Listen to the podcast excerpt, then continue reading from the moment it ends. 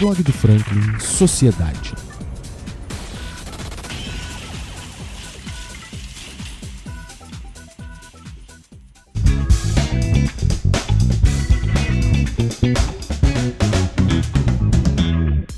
Depois de um primeiro tempo difícil de ver, que terminou em 0 a 0, a seleção brasileira conseguiu terminar sua primeira participação na Copa do Mundo do Catar com uma vitória de 2 a 0 em cima da Sérvia. Os dois gols feitos no segundo tempo de autoria de Richarlison. No primeiro gol, uma bola espalmada pelo goleiro sérvio depois de um chute certeiro de Vinícius acabou sobrando nos pés de Richarlison, que guardou com muita categoria.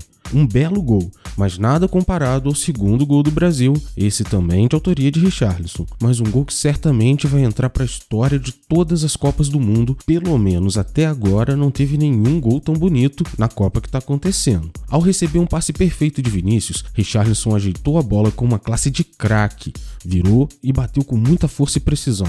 A comemoração foi calorosa e digna de um gol como esse.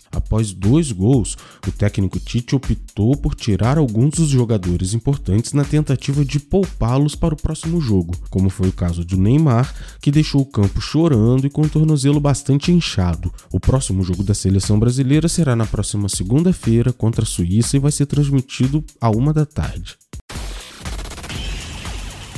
Muito obrigado de verdade a você que escutou até agora. Se você gostou desse tipo de conteúdo, se inscreve no nosso canal para não perder nenhuma atualização. Para sua maior comodidade, o podcast do blog está disponível em todas as principais plataformas de áudio. Estamos no Spotify, SoundCloud, Deezer, Apple Podcast. Espero de verdade que você tenha gostado e até a próxima.